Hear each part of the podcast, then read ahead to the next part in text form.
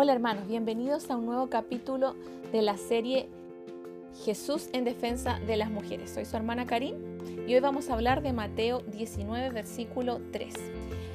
Pedimos al Espíritu Santo y oramos al Padre que eh, nos dé el entendimiento, eh, que nos conecte con la palabra, que nos ministre Espíritu Santo, que tú seas el rabino en esta hora y abre nuestros sentidos espirituales en el nombre de Jesús. Amén. Mateo 19, versículo 3, vamos a contextualizar. Jesús venía de Galilea y se fue a Judea al otro lado del Jordán. Dice la palabra y le siguieron muchas personas, las cuales él sanaba. Había harta gente que le seguía. Entonces dice que vinieron unos fariseos a probarlo, a tentarlo, a ver si lo podían hacer caer. Em, y le hacen una pregunta. Entonces dice así, Versículo 3. ¿Es lícito al hombre repudiar a su mujer por cualquier causa? Él respondiendo les dijo, ¿no habéis leído que el que los hizo al principio, varón y hembra los hizo? Y dijo, por esto el hombre dejará padre y madre y se unirá a su mujer, y los dos serán una sola carne. Así que no son ya más dos, sino una sola carne. Por tanto, lo que Dios juntó, no lo separe el hombre. Entonces, versículo 7, le dijeron los fariseos, ¿Por qué pues mandó Moisés dar carta de divorcio y repudiarla? Él les dijo, Jesús les dijo, por la dureza de su corazón, de vuestro corazón Moisés les permitió repudiar a sus mujeres, mas al principio no fue así. Cuando dice al principio se refiere al génesis, al origen, a cuando Dios crea las cosas. Y en el versículo 9 dice, y yo os digo que cualquiera que repudia a su mujer, salvo por causa de fornicación y se casa con otra, adultera, y el que se casa con la repudiada, adultera. Bien, nosotros en el capítulo primero de esta serie hablamos un poquitito de lo que sale en el versículo 9, pero eh, por encima porque fue lo que en ese versículo que estudiamos en aquella oportunidad hablaba, era más acotado. Ahora vamos a profundizar porque la palabra lo amerita en sí. Sabemos entonces que Dios, que el Señor no se agradaba de aquellos que decidían cortar o terminar el pacto, los que querían divorciarse por cualquier causa, eh, cualquier otra causa que no fuera un adulterio, era la única causa que les era aceptada por Dios, en que Dios lo entiende. Eh, sin embargo, incluso cabe destacar que dependiendo de la pareja, hay parejas que pueden perdonar y restaurar dependiendo del caso. Pero el Señor, eh, digamos que te exonera cuando la, causa del divorcio es porque te fueron infiel y adulteraron. Si no es por esa causa, Dios no acepta, no ve con buenos ojos que uno se divorcie de su esposo o esposa y tampoco acepta que otra persona se case con alguien que fue que está separado, que está divorciado. Por lo tanto, por eso aquí dice que es culpable, que, que él eh, reprende o pone una responsabilidad, pecado, al que deja a su mujer y también al que se casa con la mujer que fue dejada. Ahora bien, vamos a profundizar un poquito más en esta vez y cabe destacar que esta condición es tanto para hombre y mujer en el sentido de que si la mujer decide divorciarse por cualquier causa, es lo mismo que para el hombre. Tampoco al Señor va a verlo con buenos ojos. Y lo mismo si... Eh, em, otra mujer se casa o decide casarse con un hombre que ya tiene esposa y que se divorció por una causa que no era la causa que Dios permite, eh, el Señor va a considerar como adúltera a la mujer que se case con un hombre ya casado. ¿Sí? Entonces, amados hermanos, eh, quiero em, mencionarles que en el versículo 4 y 5 y 6 eh, hay una concordancia en Génesis 1, 26, 27 y Génesis 5, versículo 2. Jesús cita cuando él dice, ¿no habéis leído que el que los hizo al principio, varón y hembra los hizo? Cuando él está hablando toda esta palabra, él está citando versículos de la Torá, del origen, del comienzo, del Génesis, donde Elohim, Dios creador, creó y ordenó todas las cosas, estableció el orden y el gobierno que él quiso. Em, quiero que leamos eh, Mateo 19 en la NTV y también que vamos a mirar Génesis 1 para que el Señor nos vaya mostrando la profundidad de esto. Porque aquí lo que quiero explicar no es solamente la condición de cómo Dios veía eh, esta situación de divorcio, eh, sino también derribar algunos mitos. Y para eso escogí la NTV porque me parece una traducción bastante correcta y sencilla en cuanto al mensaje que se quiere explicar y después les voy a ir comentando por qué. Mateo 19, versículo 3 hacia abajo. En la NTV dice así, pongamos atención. Dice que se le acercaron unos fariseos y trataron de tenderle una trampa con la siguiente pregunta. ¿Se permite que un hombre se divorcie de su esposa por cualquier motivo? Jesús respondió, ¿no han leído las escrituras? Allí está escrito que desde el principio Dios los hizo hombre y mujer. Y agregó, esto explica por qué el hombre deja a su padre y a su madre y se une a su esposa y los dos se convierten en uno solo. Como ya no son dos, sino uno, que nadie separe lo que Dios ha unido. Entonces preguntaron, ¿por qué dice Moisés en la ley que un hombre podría darle a su esposa un aviso de divorcio por escrito y despedirla? Jesús le contestó, Moisés permitió el divorcio solo como una concesión ante la dureza del corazón de ustedes, pero no fue la intención original de Dios. Entonces, ¿por qué me parece esta traducción muy asertiva? Porque aquí explica en el versículo 8 que Moisés permitió, es decir, aquí hay una voluntad permisiva de Dios, más allá de, la voluntad de Moisés, porque Moisés se ceñía a la voluntad de Dios y Moisés entregó lo que Dios le fue diciendo porque Dios dentro de su voluntad permisiva, a causa de la dureza del corazón de ellos y del pecado del pueblo, les permitió hacer esos divorcios porque la cosa estaba muy mala. Pero aquí dice literalmente, pero no fue la intención original de Dios. Y esto interpreta muy bien eh, lo que la Reina Valera dice, porque ahí dice en la Reina Valera, por la dureza de vuestro corazón, Moisés os permitió repudiar a vuestras mujeres, más al principio no fue así. Entonces aquí lo traducen diciendo, pero no fue la intención original de Dios. Y ahora lo vamos a reconfirmar y también les quiero leer eh, en el Antiguo Testamento, vamos a ir a Génesis 1, versículo 26 y 27, lo vamos a ver en la nueva traducción viviente. Y luego yo les voy a leer la Reina Valera para que ustedes vean y no les quede pero ninguna duda de lo que realmente dice en esta palabra. Nueva traducción viviente, Génesis 1, versículo 26 y 27. Entonces dijo Dios, hagamos, dijo la Trinidad, hagamos a los seres humanos a nuestra imagen, para que sean como nosotros. ¿Como quién? Como la Trinidad. Hagamos a los seres humanos a nuestra imagen, para que sean como nosotros. Ellos reinarán ellos reinarán sobre los peces del mar, las aves del cielo, los animales domésticos, todos los animales salvajes de la tierra y los animales pequeños que corren por el suelo. Así que Dios creó a los seres humanos a su propia imagen. A imagen de Dios los creó. Hombre y mujer los creó. Y Voy a leer el 28 porque me parece importante. Luego Dios los bendijo con las siguientes palabras. Sean fructíferos, sean, noten que siempre habla en plural, sean fructíferos y multiplíquense. Llenen la tierra y gobiernen sobre ella.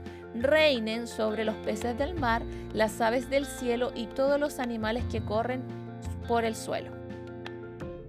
Ya. Esta traducción es muy buena y también vamos a leer al tiro la de Génesis 5, Génesis 5, versículo 2. Vamos a leer desde el, 1 y el 2. En la nueva traducción viviente dice, este es el relato escrito de los descendientes de Adán. Cuando Dios creó a los seres humanos, los hizo para que fueran semejantes a Él mismo. Los creó hombre y mujer y los bendijo y los llamó humanos. Ya. y ahora yo voy a ir a la Reina Valera. ¿Por qué? Eh, eh, si ustedes quieren meditar en esa palabra y quieren entenderla, si es que les cuesta un poquitito, yo les recomiendo que lean esos mismos versículos del Génesis 1 del 26 al 28 y el Génesis 5 del 1 al 3 en la nueva traducción viviente y los puedan meditar y se van a ir dando cuenta el origen, el principio, lo que Dios dijo en, que el, el deseo de Dios era que ambos gobernaran, que ambos eh, eh, ordenaran las cosas en la tierra, que tuvieran la misma autoridad. Em, si ustedes se fijan, el, el, hombre podía hablar con Dios. Y aquí estamos hablando de un diseño teocrático en donde Dios era el que de alguna manera les concedió el gobierno a ellos, pero ambos tenían un líder, que ese líder era Dios. No había uno por sobre otro, no era que el hombre era por sobre la mujer, ni la mujer por sobre el hombre, sino que ambos estaban en la presencia de Dios, por lo tanto el liderazgo era de Dios. Y aquí vamos a, y ustedes dirán, o, puede que algunos eh, les quieran eh, convencer de otra cosa, pero yo les quiero entregar la traducción original en el hebreo original para que tengan súper claro y los que quieran anotarlo bien lo pueden hacer también.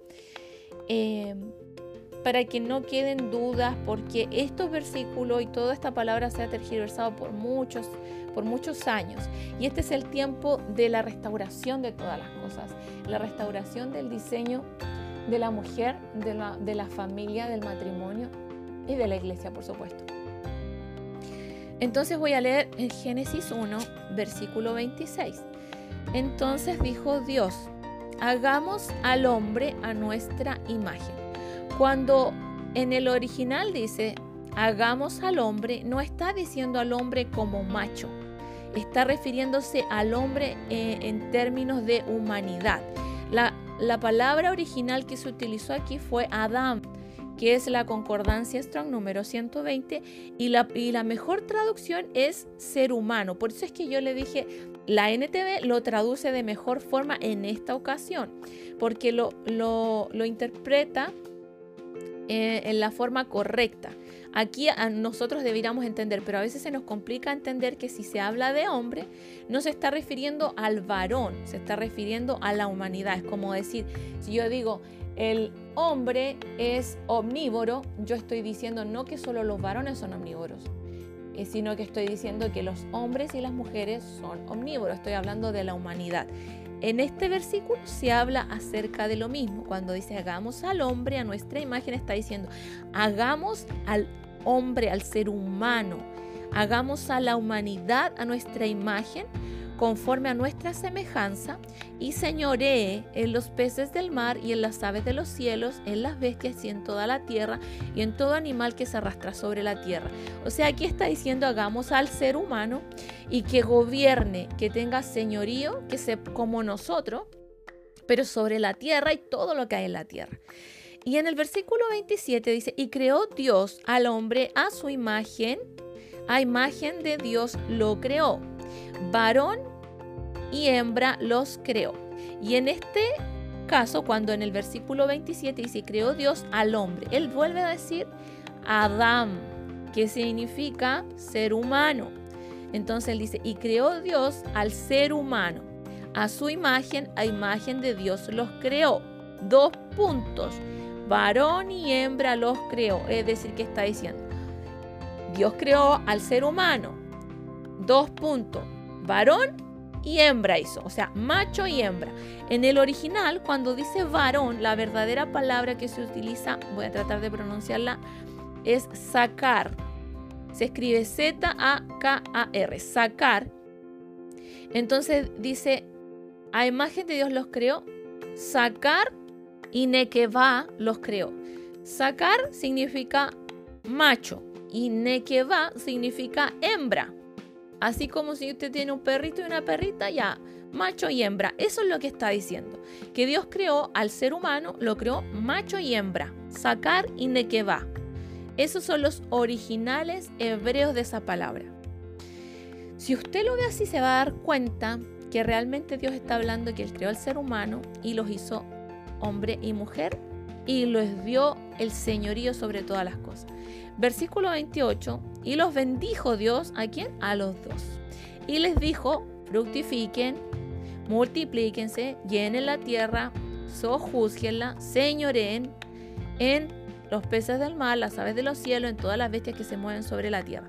Aquí Dios entrega todo el dominio y el liderazgo a el ser humano, Adán, Adama, Adam, como quieran pronunciarlo, que significa ser humano. Pero muchos años nos enseñaron que Adán era el hombre, que Adam significaba Adán y Eva. Entonces Adán era el hombre. Cuando se menciona Adama, se está hablando Adán de la humanidad. Cuando él después dice varón y hembra los creó, versículo 27 dijo sacar y baja. Entonces ahí está hablando macho y hembra. Lo otro que vamos a ver, versículo em, Génesis 5, como les decía, Génesis 5, versículo 1 y 2. ¿Por qué estamos leyendo esto? Porque Jesús en Mateo 19 cita estos dos versículos y le está tratando de explicar este misterio, pero claramente no lo entendían muy bien. Y hoy en día el Señor ha dado la revelación a la iglesia de qué es lo que Él estaba diciendo en esa palabra también y qué es lo que en el original se decía acerca de esto.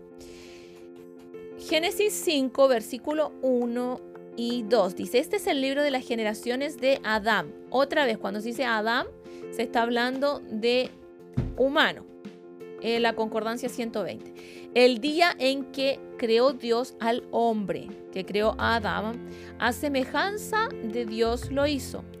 Varón y hembra los creó. Aquí vuelven a pronunciar. Sacar y nequeba. Varón y hembra, sacar y nequeba los creó.